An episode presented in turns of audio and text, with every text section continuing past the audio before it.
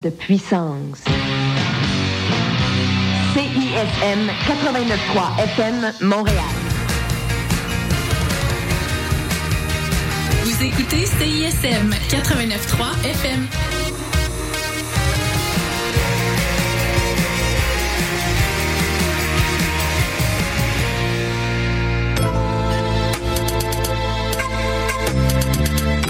Révolution alimentaire est en onde avec Juliette, Virginie et Jean-Claude. Une émission lucide et ludique sur l'alimentation en ces temps modernes.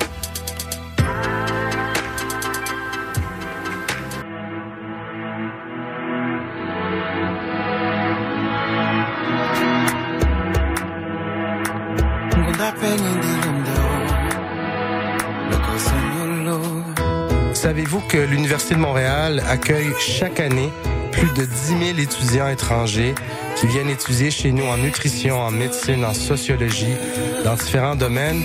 Et ces étudiants-là, parfois, vont vivre des expériences très positives dans leur processus migratoire, mais parfois également vont vivre des expériences plutôt négatives.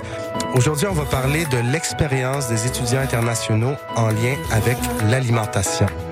Bienvenue à la Révolution alimentaire est en onde. Vous êtes en compagnie de Jean-Claude Moubarak et de Juliette Pinatel. Cette semaine, nous accueillons Marthe et Amy. Bonjour. Bonjour. Bonjour.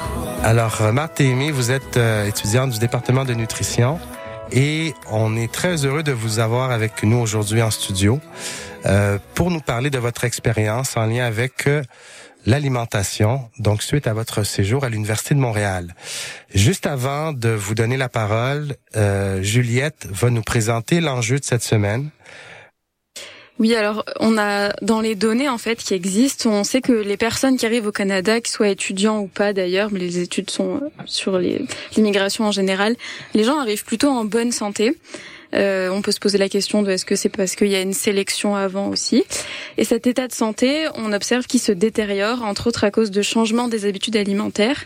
Et ces changements, ils se caractérisent par une transition nutritionnelle de la diète traditionnelle, donc du pays d'origine, à la diète occidentale, qui est celle du Canada, entre autres et qui est reconnue comme étant la plus, euh, plus riche en gras, en sucre, en sel, et comprenant davantage d'aliments ultra transformés. Et donc, euh, cette transition nutritionnelle que vivent les étudiants internationaux peuvent amener euh, à des difficultés d'apprentissage, des difficultés sur le plan de la santé physique, sur le plan de la santé mentale, également sur le plan financier, le plan social. Et donc, pour mieux cerner cet enjeu-là, Marthe et Amy, donc, euh, on vous connaît pas encore. Est-ce que vous pourriez vous présenter pour nos auditeurs? Donc, euh, moi, j'ai le plaisir de vous avoir comme étudiante euh, donc à la maîtrise, mais donc j'aimerais que vous parlez un peu de, de vous. Euh, bonjour, moi c'est Ney Amigay, euh, je viens du Sénégal et comme professeur vient de le je suis étudiante à l'Université de Montréal, euh, plus précisément département de nutrition. J'ai une licence en biologie au niveau de l'université Charles Diop de Dakar qui se trouve au Sénégal et je suis venue au Canada euh, pour faire un DSS, diplôme d'études supérieures spécialisé en nutrition. Par la suite, j'ai passé un master. Parfait. Donc, on en profite pour saluer nos collègues à l'université Cheikh Anta Diop. Donc, à Dakar, au Sénégal. On a donc des collaborateurs avec qui on travaille. Et donc, on les salue. Oui, de passage, je dis bonjour. Excellent. Bienvenue. Merci, Amy. Euh, Marthe, est-ce que tu pourrais te présenter? Oui, moi je suis Marthe Diane Elobolo, médecin généraliste euh, venant du Cameroun. Je me suis inscrite en DSS puis en, puis en maîtrise en, en nutrition. Euh, Évidemment, la nutrition m'a toujours passionnée. C'est quand même un pan aussi de la médecine. On ne peut pas faire de médecine sans nutrition, ni de nutrition sans médecine. Pour moi, ça va de pair. Donc voilà. Je voulais vous demander, Ami et Marthe, pourquoi euh, vous pensez que c'est important de parler de ce sujet? Vous avez accepté de venir, merci beaucoup. Mais pourquoi vous avez dit oui et pourquoi vous venez en parler? Euh, tout d'abord, je trouve que c'est très intéressant de, de parler de ce sujet, euh, étant parce qu'une fois ici au Canada, c'est un peu compliqué en ce qui concerne l'alimentation, parce qu'on avait une alimentation traditionnelle dans nos pays d'origine et une fois ici, c'est complètement différent. Pour trouver les produits, les ingrédients, c'est un peu compliqué, donc c'est très très intéressant. On est obligé de s'adapter, ce qui fait qu'il y a cette transition alimentaire et ça a des inconvénients au niveau de la santé mentale et psychologique aussi. Si je prends l'exemple du fait que moi, quand je suis venue ici, je vivais avec euh, mes frères. Euh, J'étais que une fille avec deux garçons. C'était un peu compliqué parce que eux, ils sont s'adaptés avec l'alimentation québécoise ici, c'est-à-dire les produits ultra transformés et tout ça. Et moi, j'avais l'habitude de manger tout ce qui est sénégalais, les plats, les plats traditionnels. Donc, pour trouver ces ingrédients, les, les, les aliments pour pouvoir préparer tout ça, c'était très, très compliqué. Des fois, même, ça me travaille l'esprit parce que en travaillant, en étudiant en même temps. Si tu n'as pas tous les ingrédients qu'il faut pour préparer, tu peux pas étudier. Moi, selon moi, si je mange pas, je peux pas étudier. Et j'avais l'habitude de manger mes plats traditionnels coûte que coûte, donc c'était compliqué. Donc ça impacte ta vie euh, en général. Oui, en général.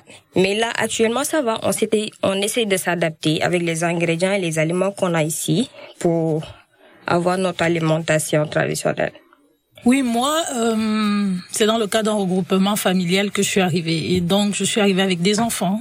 Et donc, ça a été un challenge. Pourquoi? Parce que euh, je me rappelle d'une scène où euh, on bénéficiait des aliments gratuits. Et quand nous y sommes allés, je ne reconnaissais absolument euh, rien, excepté la tomate. Mais j'ai quand même pris parce que c'était gratuit. Et quand nous sommes arrivés à la maison, on n'y est pas arrivé. Donc j'ai arrêté d'y aller parce que je trouvais que ça aurait été du gaspillage alors que d'autres personnes pouvaient en profiter. Et maintenant, j'ai dû rechercher pendant longtemps des épiceries africaines parce que je voulais retrouver la nourriture de chez moi, les ingrédients de chez moi. Et ça coûte un peu cher parce qu'il y a les prix, les taxes par rapport à l'importation et autres. Donc, il fallait que je m'adapte. Et j'ai trouvé un moyen de m'adapter parce que quand je vais dans le marché, j'essaye de valoriser les légumes, les feuilles, et quand je fais ça, ça me permet de jouer. Mais aussi, j'ai appris à découvrir euh, les aliments et les repas des autres cultures qui m'a permis euh, de de pouvoir jongler euh, entre les différentes cultures, d'en apprendre un peu plus parce que on vient avec notre baggage mm. et on pense que oui c'est super, mais ça nous permet de savoir que chez les autres aussi il y a des avantages à à apprendre ce qu'ils ont, à intégrer et ça ça devient moins coûteux. Donc pour pouvoir jouer avec la bourse, les enfants, les études, tout ça là, quand on met ça à plat là, ça m'a poussé vraiment à découvrir ce que les autres avaient à apporter et à m'offrir. Mais ça me rappelle euh, ce qu'on avait fait, on était euh, toutes les trois avec euh, un autre euh, ami aussi et on avait cuisiné euh, plein de plats chacune, chacun de notre pays. C'est super intéressant, mais s'il vous plaît, laissez-nous un petit peu de jus pour le reste de l'émission parce qu'on va vous passer en enquête un peu plus tard et on va également revenir sur vos cas particuliers euh, juste après la pause musicale.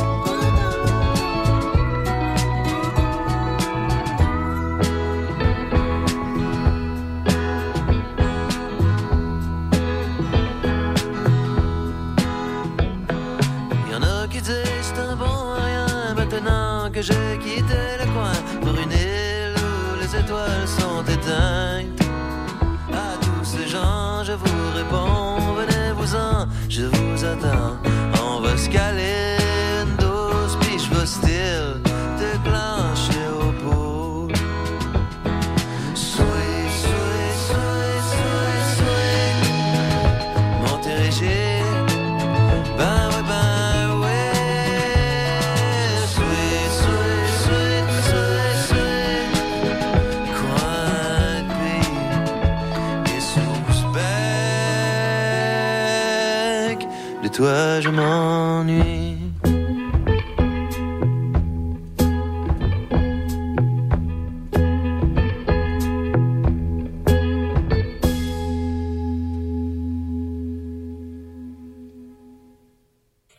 Alors, de retour à la révolution alimentaire est en onde. Donc, euh, vous écoutez aujourd'hui notre émission sur l'expérience des étudiants internationaux en alimentation et nous avons avec nous Amy et Marthe du département de nutrition pour nous donner donc leur expérience. Euh, les amis, on est on- à l'université de Montréal, on connaît pas nécessairement le parcours de tout et, et chacun. Et les étudiants internationaux, il y en a beaucoup euh, parmi les cohortes et il est intéressant de, de comprendre qu'est-ce qui vous a amené ici au Canada. Donc, Marthe, peut-être qu'on peut commencer par toi. Ok. Euh, on va retourner au Cameroun à un moment où tu as décidé que tu t'en allais au Canada. Oui. Qu'est-ce qui s'est passé? En fait, euh, j'allais rejoindre mon mari et les enfants, tout simplement. Donc, euh, ça allait de soi, en fait. Euh, la réunion, se retrouver ensemble. Mais c'est que je n'avais pas prévu être surprise par l'environnement, parce que je viens d'un pays très chaud. Et euh, on a absolument tout à notre portée. Que ce soit au niveau de l'agriculture, de l'élevage, vraiment c'est le bœuf nourri à l'herbe. C'est même pas qu'il est Wow, nourri, il se nourrit lui-même. Voilà, donc euh, vraiment on n'a pas l'industrie est vraiment très on va dire est embryonnaire. Nous notre culture c'est de manger frais. Si c'est pas frais, on ne mange pas. Donc je suis arrivée ici et puis voilà j'ai essayé de m'intégrer euh, et j'essaye encore parce que comme on dit c'est pas en une année en deux jours cela dépend vraiment des des objectifs de vie et euh, jusqu'à présent euh, j'essaye de mettre petit à petit euh, les pièces sur l'échiquier voilà Hmm. Parfait. On va reparler à- dans l'enquête là, de ton expérience, puis essayer de comprendre qu'est-ce qui a bien fonctionné, qu'est-ce qui a moins bien fonctionné. Mais donc, euh, merci de nous partager donc euh, ce- cette expérience-là. Euh, merci à Amy- vous Oui, Amy, on va on va aller au Sénégal, Ouais. un moment où tu étais encore là-bas et tu as décidé que tu t'en allais traverser l'Atlantique pour venir dans notre froid glacial. Et au passage, mon pays me manque aussi. Ah bon, salut le Sénégal. Bon, euh, moi, je suis venue ici pour les études.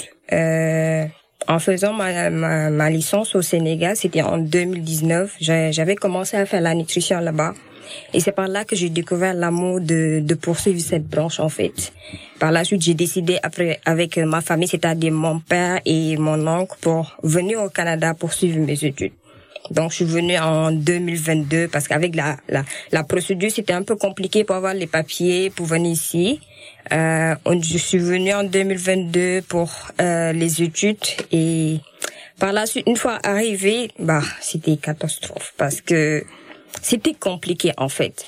Comme Marthe vient de le dire, nous au Sénégal, tout est accessible. Quand tu sors, tu as les boutiques du quartier, tu as le marché pour acheter les aliments que tu as besoin, les ingrédients, et c'était à des prix accessibles pour avoir une alimentation de ce que tu avais besoin pour fonctionner durant la journée.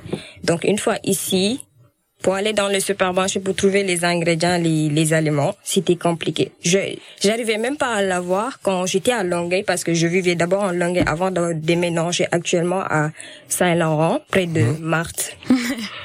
Donc, euh, ce qui fait que c'était c'était compliqué. Mais là, on essaie de s'adapter de temps en temps, de voir qu'est-ce qu'on peut faire, qu'est-ce qu'on peut remplacer avec les aliments qu'on a ici. OK. Puis est-ce que dans, dans vos deux cas, là, est-ce que vous pouvez nous parler un peu de est-ce que cette expérience-là avec l'alimentation, est-ce que ça a eu un impact sur votre, euh, euh, votre donc euh, vos études, euh, votre attention, votre intérêt? Oui, Oui? oui, beaucoup, parce que euh, comme je, je l'ai appris, on ne connaît jamais assez. C'est-à-dire, euh, on pense connaître quelque chose et puis il y a une nouvelle chose chaque jour. Donc, euh, côté alimentaire, j'en ai appris aussi beaucoup, que ce soit euh, la conservation, la transformation, vraiment la cuisine même dans son ensemble. J'ai mon bagage de ma cuisine traditionnelle africaine et j'ai appris aussi euh, du bagage de la cuisine qui existe ici, qui vient de différentes cultures, parce que l'avantage du Canada, c'est que c'est un pays qui regroupe vraiment des, des gens du monde entier. C'est comme ça que moi j'appelle ça. Donc, As-tu un exemple de que- qu'est-ce que tu as appris comme recette ou comme technique?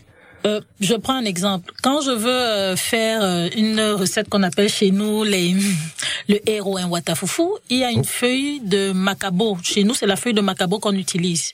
Et on peut pas trouver la feuille de macabo ici. Déjà, même le macabo, il est rare. Donc, j'ai... euh, À quoi ça ressemble un macabo?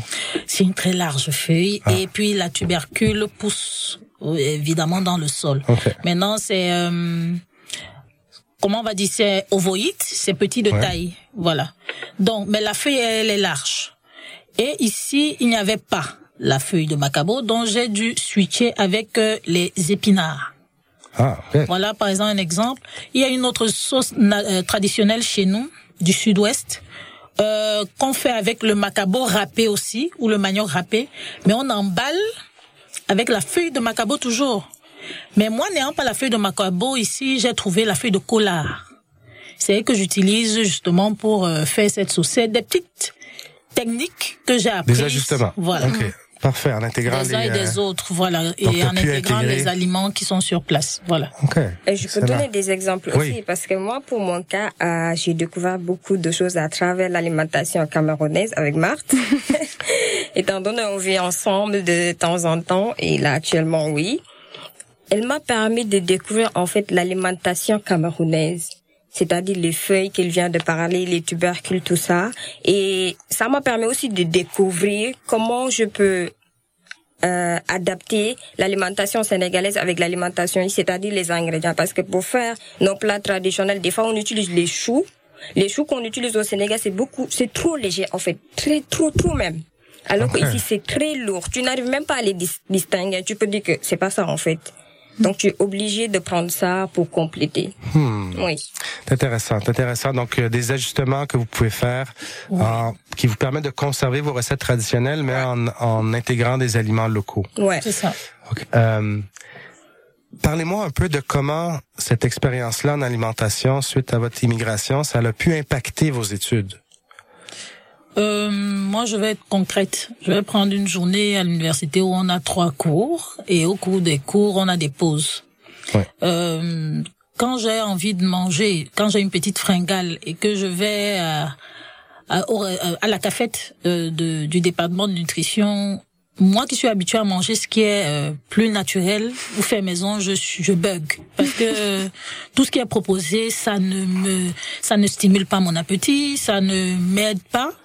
Alors, euh, j'ai dû euh, trouver un moyen. Et ça, ça requiert que je me lève plus tôt chez moi pour cuisiner quelque chose que je n'avais pas prévu pour que je puisse le manger euh, durant les cours, grignoter durant les cours. Ça, ça a un impact quand même parce que mon temps de sommeil est réduit. On, on le réduit pour réviser, mais en même temps, c'est pas évident de réviser, de cuisiner. Donc, il faut qu'on trouve aussi du temps pour cuisiner. En dehors de la cuisine qui doit être faite pour la maison. Donc c'est autant de petites choses de de devoir à chaque fois jongler pour trouver ce qu'il faut pour manger parce que quand j'y vais, si c'est pas trop salé, c'est trop sucré. Si c'est pas trop sucré, il n'y a rien de naturel parce que nous, nous sommes habitués à, à prendre des des jus naturels, à consommer les fruits directs. Donc tu arrives, tu trouves euh, des boissons énergisantes, des boissons très sucrées, ça ça ne passe pas. Donc C'est vrai qu'ici, euh, disons au Québec, euh, l'alimentation n'est pas très intégrée sur les lieux de travail. C'est-à-dire qu'on prend pas nécessairement le temps de manger, il y a pas nécessairement une offre alimentaire de bonne qualité. Est-ce que chez toi au Cameroun, quand tu étais aux études à l'université ou au cégep, tu pouvais manger sur les lieux de travail, mais sans te casser la tête, là, sans Oui. séparer les choses? oui. Voilà. Pourquoi? Parce que déjà tout autour de l'établissement, parce qu'on sait qu'il y a des étudiants. Ouais. Et on sait que les étudiants n'ont pas forcément d'argent. Il y avait des restaurants. Il y avait même un, un restaurant carrément dans l'université où le plat coûtait euh, une modique somme de 100 francs. Ouais, Et ouais. Ça permettait à chacun de, de manger quelque chose. Ouais. C'est qu'il n'y a pas ici. Ça veut dire que tu sors de ta propre poche Malheureusement, pour faire une cuisine et pour faire ce qui te plaît, tu vas sortir un peu plus d'argent que euh, voilà, c'est autant de, de de péripéties en fait. Hum, Donc sur notre campus, tu sens pas que l'alimentation ça a une place trop importante ou euh, tu sais il y a des universités comme euh, Yale, là, Juliette, euh, où ils vont ils vont donner plus de 45 000 repas par jour aux étudiants parce que eux prennent à cœur euh, la saine alimentation euh, pour leurs étudiants euh, locaux et internationaux. OK, euh, on va passer en, en chanson avant de, de passer donc à l'enquête. Donc on va vous ramener euh, ici au micro et vous, vous lancer plein de questions sur votre expérience alimentaire. Avant ça, on se laisse avec La plume d'aigle de Samian. Merci.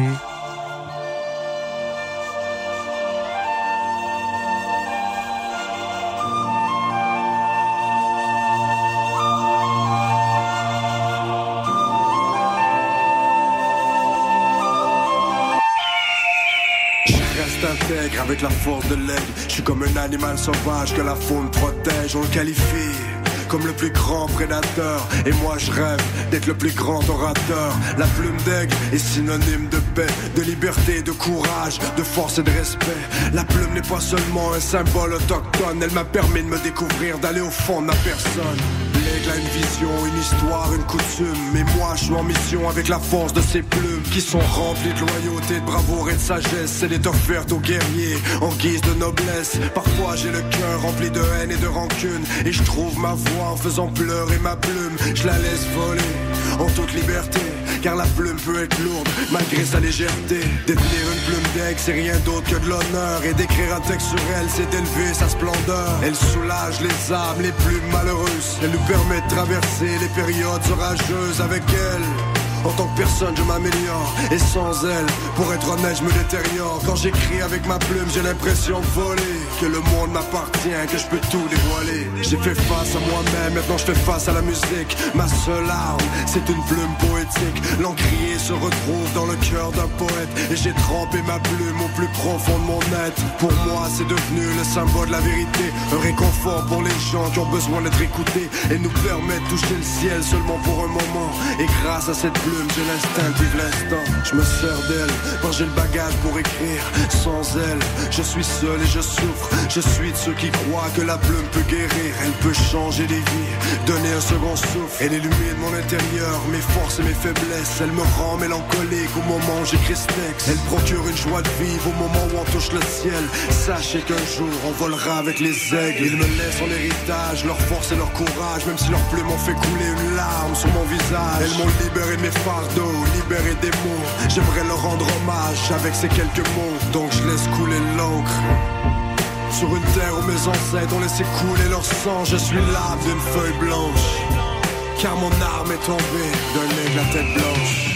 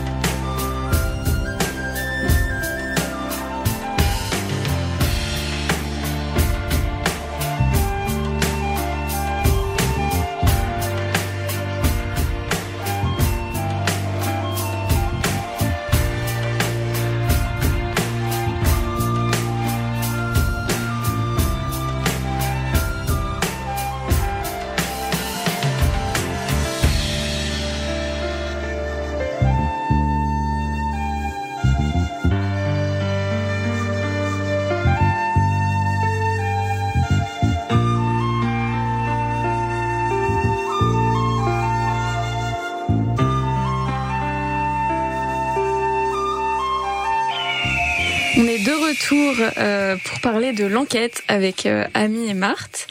Euh, en première question, je voulais euh, que vous me parliez, vous en avez un peu parlé déjà, mais plus concrètement, des différences que vous voyez entre l'aliment euh, traditionnel donc de vos pays, le Cameroun et le Sénégal, et celle euh, du Canada. Et donc parler, comme vous l'avez fait, de disponibilité alimentaire et d'offres alimentaires, mais aussi du temps octroyé pour cuisiner et de avec qui vous mangez aussi et comment vous mangez. En fait, l'alimentation dans le sens très très large. Mmh, c'est joli ça. Euh, moi, quand je suis arrivée, euh, j'ai eu une première barrière, l'huile. Ici, on cuisine avec de l'huile d'olive ou de l'huile de canola. Or, chez nous, on cu- cuisine avec l'huile de palme rouge. Ou bien l'huile de palme rouge raffinée. Donc, euh, en termes de goût, euh, j'avais l'impression que c'était différent dans euh, mes sens. N'arrivais pas à capter la différence. La sauce n'était pas pareille. Le voilà. Mais je me suis habituée à l'huile de canola, pas à l'huile d'olive.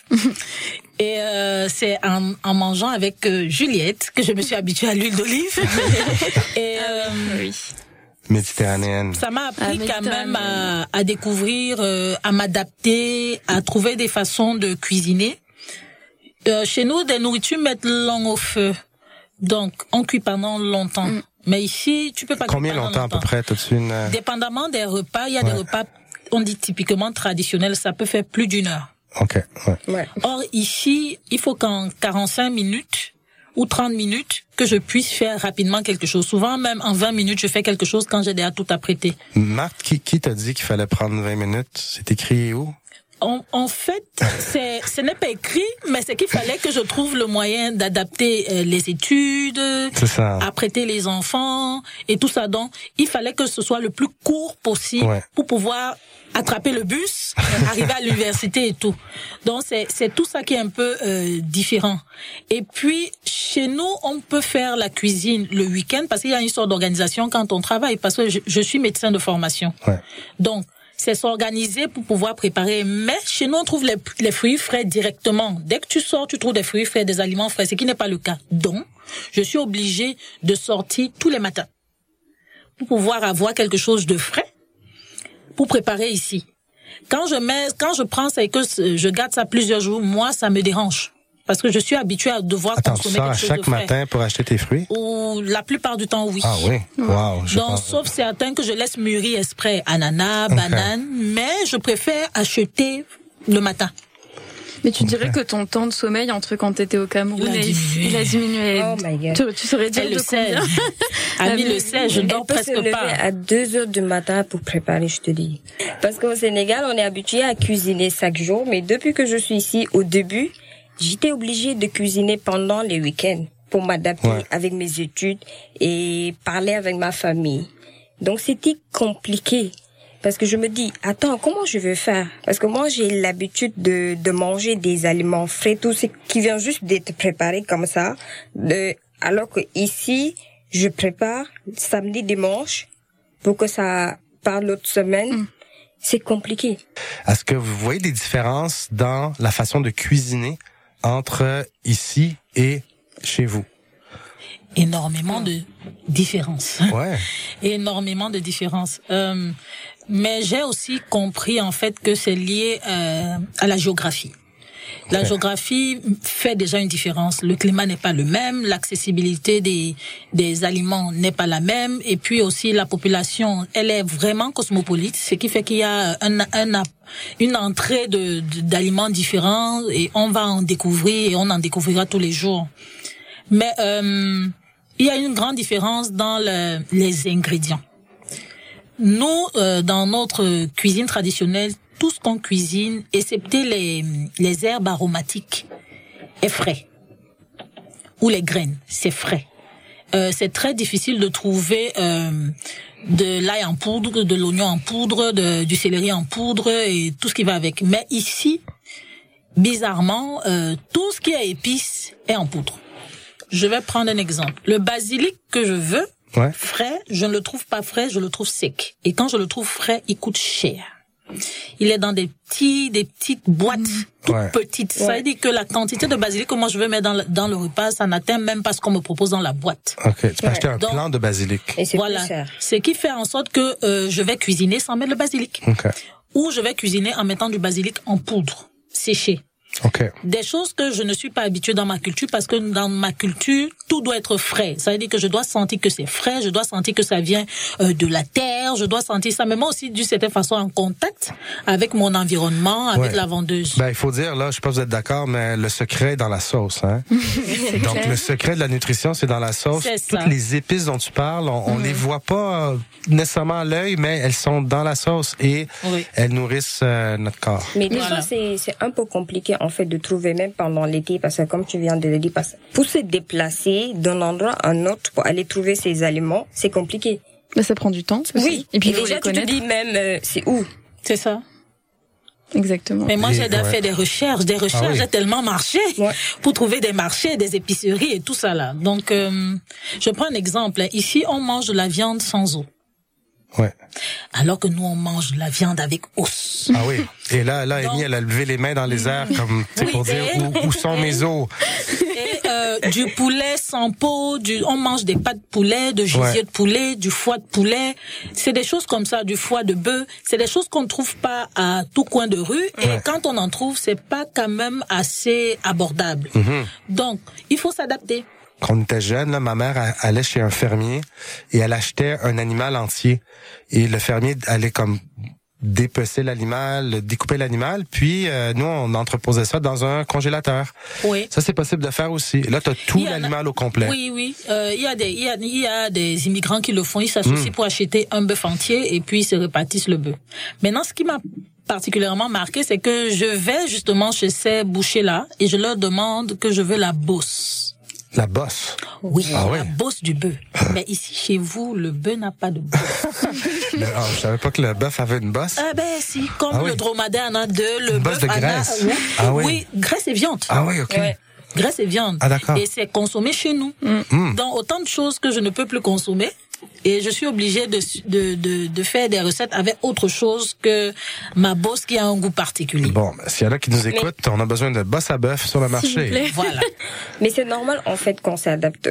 Moi, l'exemple, euh, quand je venais juste d'arriver, j'ai resté deux à trois mois sans manger certains de mes plats traditionnels. ouais, parce que c'était pas accessible. J'avais pas les ingrédients qu'il faut pour préparer ces plats. Et elle savait pas où les acheter. Je lui ai montré. Ouais. À Longueuil, c'était pas accessible. Tu devais te de déplacer d'un point A vers un point B et c'est cher. Est-ce que tu te sentais euh, comme si tu perdais des repères à ce moment-là? Ouais. Déjà que l'environnement change quand même euh, quand tu pars du Sénégal je à prends ici. l'exemple de, de, de, du mafé. Oh, wow. Ouais. Ça, c'est bon. Ah oui. Mais pour le faire ici, avec la pâte d'arachide d'ici et la pâte d'arachide du, du Sénégal, c'est complètement opposé. Déjà, la couleur, c'est pas les mêmes. Ouais. Euh, Marthe, même en a remarqué, nous, notre pâte d'arachide est, et c'est naturel, en fait. C'est beaucoup plus marron. Ouais, c'est ça, plus foncé, hein. plus foncé. Ouais. Alors que ici c'est clair, je me dis la première fois je l'ai vu, je me dis mais comment je vais faire avec ça? Donc Wow, on est obligé par la suite avec le temps, je me suis adaptée à utiliser cette pâte d'arachide pour pouvoir le faire parce que je pouvais pas rester sans manger ça, j'avais envie de manger mes plats traditionnels. On peut pas continuer à manger des produits ultra transformés ou bien des du fast-food. Il fallait qu'on mange Hmm. bien et nous bien c'est peut-être euh, nos plats traditionnels. OK, je vais vous poser une question à poursuivre parce que faudrait pas quand même donner une fausse impression. Mais tu sais, si on va au Sénégal, au Cameroun, il y en a du fast-food, il y en a des produits ultra transformés. Il y en avait même quand vous étiez jeune, Ouais. euh, mais pas autant qu'ici. Pas autant qu'ici. Ici, et- c'est à tous les coins de rue. OK, parlez-moi différent. cette différence-là parce que... Je vais prendre un exemple, Oui. s'il te plaît, ami. Euh, chez nous, euh, si tu manges un, un produit ultra transformé, en fait, tu es riche. Ouais. Ça veut dire qu'en fait, Ah oui. le Camerounais moyen ou Mhm. le pauvre mange en fait du frais. Et c'est le riche qui, parce qu'il a les moyens, va acheter quelque chose qui est exporté, donc ultra transformé. Je vais prendre la consommation du lait. Le lait ne fait pas partie de notre alimentation réellement. Ça veut dire que le lait, quand tu le vois sur la table d'une personne, ça veut dire que cette personne a les moyens. Mhm. Or, ça ne veut pas dire que tout ce que le lait pouvait nous apporter, on ne peut pas l'avoir dans notre aliment traditionnel. Ouais, bien sûr. Donc c'est juste pour dire que euh, même si on essaye de regarder, la place de le pourcentage quand même de de l'alimentation ultra transformée est faible Ouais. par rapport à, l- à, à l'aliment frais. Exact. C'est c'est en fait ça. Alors qu'ici, le pourcentage de, de, de, de propositions de- d'aliments ultra transformés à tous les coins de rue. Ouais. Ça veut dire que tu vas, même dans l'épicerie où tu pars, Ouais. tu vas trouver quand même euh, tout ce qui est ultra transformé parce que ça entre déjà dans les habitudes de tout le Ah. monde. Euh, comment vous mangez en fait? À quel moment exactement? Entouré de qui? Comment concrètement les repas se passent? Bah, ça me rappelle des souvenirs que c'est tellement bon. Euh, au Sénégal, pour manger, on a des heures précises en fait pour manger. À midi ou bien à 14 heures et le soir. Alors que ici, c'est pas les mêmes. Tu viens, tu manges à n'importe quelle heure, euh, quand tu es disponible. Oui, Tu manges quand tu peux. quand tu Où peux. tu peux. Quand tu Où tu peux. peux. Ce que tu peux. Alors qu'au Sénégal, c'était pas comme ça. Je pouvais pas manger toute seule. Parce que si je mange toute seule, je mange peu. J'avais l'habitude de manger en famille autour du- d'un bol, comme on a l'habitude de le voir nous chez les Ah Africains. ouais. Mhm. Et ça te permet de manger. Et nous, dans nos familles, nos grands-mères nous disent que ça permet de, de, C'est de- resserrer les liens. oui, de resserrer les Ouais. liens entre la famille, entre les membres de la famille. Alors que ici, depuis que je suis venue des fois avec mes frères, c'est compliqué. Parce qu'on n'est pas tout le temps à la maison. Ouais. Ils sont à l'école ou bien Mhm. faire le stocker. Moi, je suis à l'université. Quand je viens des fois, il y a cette climat qui est, qui est désagré- désagréable, en fait. Hmm. Ouais. On a un système a ici qui, nous- ouais, un système qui nous permet pas de, de, de socialiser autant qu'on voudrait. C'est un système qui nous divise puis nous occupe Ouais. pour que chacun vaque à ses occupations. Puis Oui. euh, quand on peut, on se retrouve ensemble. ensemble. Des fois peut. même euh, avec Marthe, quand j'étais chez elle ces derniers temps, quand je préparais mes plats traditionnels, je, l'obligeais avec ses enfants de manger ensemble parce que ça Oui. me manquait même. Ah, Oui. Ils, ils aimaient ça, ce qu'on Oui, trouvait oui, que. oui. Oui, Ouais, en fait, c'est que justement les, les programmes sont différents. Il y a le travail, il y a l'école, il y a les garderies, il y a toi qui vas étudier ou retrouver des camarades pour étudier. Donc, tu manges à la volée en fait. C'est que euh, au moment où ton ventre te signale que tu as faim, tu vas chercher quelque chose pour manger. Et euh, quand on fait les repas, on se retrouve. C'est c'est plus facile ici maintenant de se retrouver en train d'étudier et manger en même temps. Parce qu'il faut gagner en temps. Ouais. Tu peux pas t'ac- t'accorder un temps où tu manges, pendant lequel tu vas juste manger. Ce n'est plus possible en réalité. Et euh, c'est seulement peut-être s'il y a un événement aussi bizarrement, ce qui est très rare, vous arrivez à ne rien faire au même moment que vous pouvez dire OK, Ah, on s'assoit, on mange. on s'assoit, on mange. Amy et Marthe, c'est vraiment intéressant votre présence parce que on dit souvent que le regard vers l'autre nous permet de porter un regard critique vers soi. Ouais. Donc vous nous aidez à réfléchir sur la façon dont on traite l'alimentation ici au Québec. Euh, ce qu'on discute, c'est un enjeu pour les étudiants internationaux, mais aussi pour tous ceux et celles qui sont d'ici. On va passer en pause musicale et au retour, on revient avec l'alternative. On va discuter avec nos invités de ce qu'on peut faire pour adresser cet enjeu d'aujourd'hui.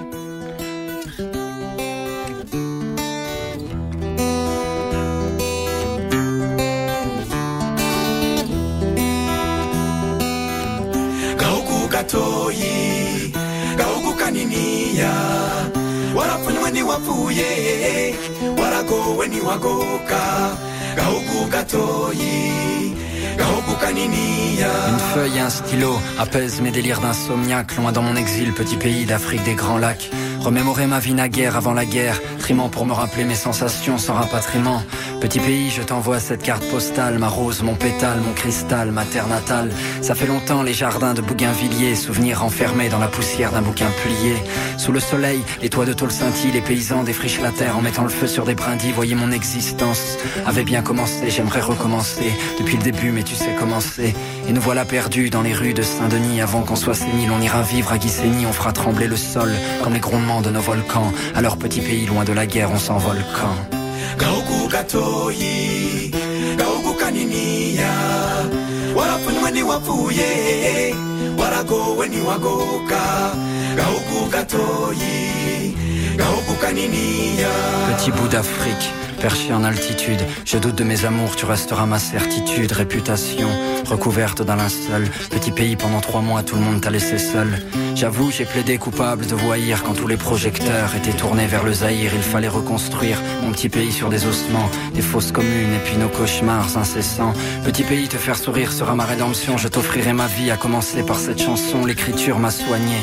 Quand je partais en vrille, seulement laisse-moi pleurer quand arrivera ce maudit mois d'avril. Tu m'as appris le pardon pour que je fasse peau neuf, petit pays. Dans l'ombre, le diable continue ses manœuvres. Tu veux vivre malgré les cauchemars qui te hantent. Je suis semence d'exil d'un résidu d'étoiles filantes.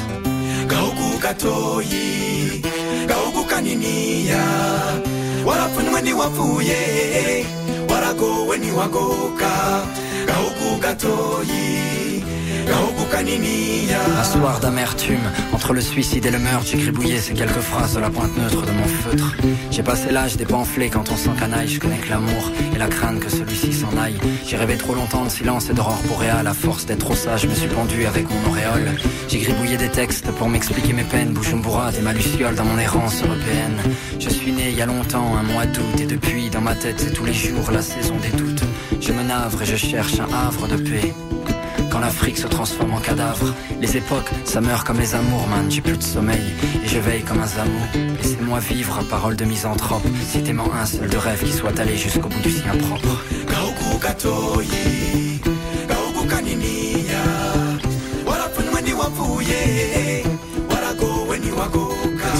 Quand tu pleures, je pleure. Quand tu ris, je ris. Quand tu meurs, je meurs. Quand tu vis, je vis. 请注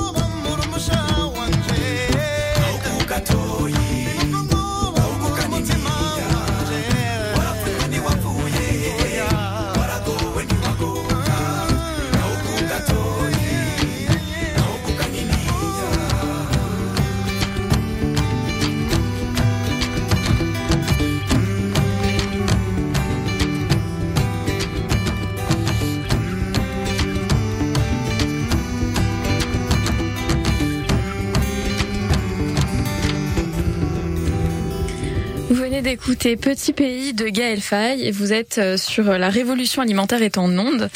Sur la dernière partie de notre émission, on va parler de l'alternative avec nos invités Marthe et Amy. Et euh, je voulais euh, vous qu'on aborde comme euh, comme sujet euh, bah, en fait les alternatives que vous avez et comment vous avez dit que vous avez réussi à inclure des, alim- des aliments que vous connaissiez pas dans des recettes traditionnelles. Est-ce qu'il y a d'autres euh, solutions alternatives que vous avez en place ou auxquelles vous pensez?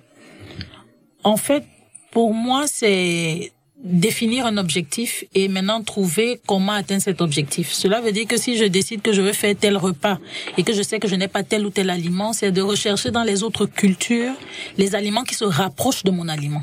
Tout simplement. Et euh, je, je, je m'ouvre au plaisir de découvrir un nouveau goût, une nouvelle saveur. Euh, Est-ce qu'il existe un livre qui permet de, de justement conserver les recettes traditionnelles, mais tout en euh, allant chercher des aliments ou des ingrédients dans d'autres cultures? Vous êtes en train de me trahir. Ça, c'est un projet Oui, d'accord. qui est en Donc, cours. ah, bon, ça, je trouve que c'est un beau concept. Voilà, donc c'est c'est aussi ça l'objectif de, de proposer à tout un chacun euh, de découvrir des repas de chez nous, mais comment allier avec des repas d'ici pour que euh, on ne soit pas dépaysé. Voilà, voilà le bon mot, ne pas être dépaysé. Oui. La culture de l'autre est, aussi- est aussi belle que la nôtre. Qu'est-ce qu'on peut faire au niveau de la société pour aider nos étudiants internationaux à mieux manger? Euh, par exemple, à l'université, là. Qu'est-ce que l'université pourrait faire pour nous aider? Bah, l'université pourrait nous aider en essayant de mettre en place le, la cuisine euh, communautaire. Ok. Pour aider les, les, déjà de un, ça aide les, les étudiants à se connaître, à communiquer entre eux, avoir une certaine liaison. Mais il y a aussi le fait de, de se rappeler d'où il vient, de garder leur alimentation euh, traditionnelle mais aussi essayer de proposer au niveau des, des restaurants qui se trouvent au niveau des départements des aliments un peu diversifiés, c'est-à-dire des aliments traditionnels. Maintenant, euh, pour moi, il faut aussi que parce que l'enjeu n'est pas qu'au niveau de l'université. C'est vrai que l'université est l'antre, l'antre même où tout tout se construit, comme on dit, parce que là où il y a le- les études, là où il y a la sagesse, c'est là où il y a le début d'une vie ou le parcours d'une vie, parce que c'est à ce moment que tout se construit. Mais euh, au niveau de nos États aussi, parce que c'est quand même une vague d'étudiants immigrants, quelles que soient les origines qui arrivent, et ils sont souvent totalement dépaysés. Donc, trouver un endroit dans l'université, offert par l'université, qui leur permet d'être rattachés à leurs racines, comme Ami l'a dit, mais de découvrir d'autres personnes qui partagent les mêmes euh, objectifs, les mêmes rêves, permet aussi à cet étudiant de s'ouvrir à la culture qui est sur place. Parce Ouais. que l'objectif aussi, c'est une intégration avec euh, la communauté québécoise. Donc, c'est vraiment très Oui. important de, de, de pouvoir mettre ça en place ou de, de, de raviver cette, euh, ces cuisines collectives. Parce que euh, on n'aura plus cet étudiant résident qui reste dans sa chambre, qui va aller acheter du tout prêt ailleurs et venir le consommer directement. On aura cet étudiant qui saura que euh, je vais aller manger à la cuisine collective, mais là je vais rencontrer Ami, je vais rencontrer Juliette, je vais rencontrer tel ou tel. Ah, et ça fait des amitiés, Ouais. des amitiés qui permettent aussi de construire la société actuelle et de découvrir quels sont les enjeux des autres, les difficultés des autres, les défis des autres. Voilà. Euh, très bien. Écoutez, on, on a récemment entendu parler des étudiants étrangers. euh, donc, euh, lorsqu'on parlait de logement puis de pénurie de logement, mais aujourd'hui, est-ce qu'on peut dire que la venue des étudiants étrangers à l'université de Montréal, c'est une richesse et qu'il faut euh, qu'on porte plus attention aux enjeux qu'ils vivent en termes d'alimentation pour mieux les intégrer et que la communauté québécoise puisse mieux profiter de cette richesse en découvrant des nouvelles saveurs, des nouvelles façons de cuisiner, des nouvelles façons de manger et peut-être euh, revenir à un retour un peu plus, euh, une relation plus humaine avec l'alimentation. On vous remercie beaucoup. Je vais vous laisser le mot de la fin. Euh, Est-ce qu'il y a quelque chose qu'on dit chez vous qui serait opportun de lancer au micro avant qu'on se laisse? À Keva pour dire merci. Ah ben, Akeva. À Keva de nous avoir écoutés. On se laisse avec deux musiques, le frigidaire de mon chum de Caillouche et Je pense à toi de Amadou et Myriam. Alors merci d'être à l'écoute de la Révolution alimentaire est en onde au 89.3 et on se retrouve la semaine prochaine.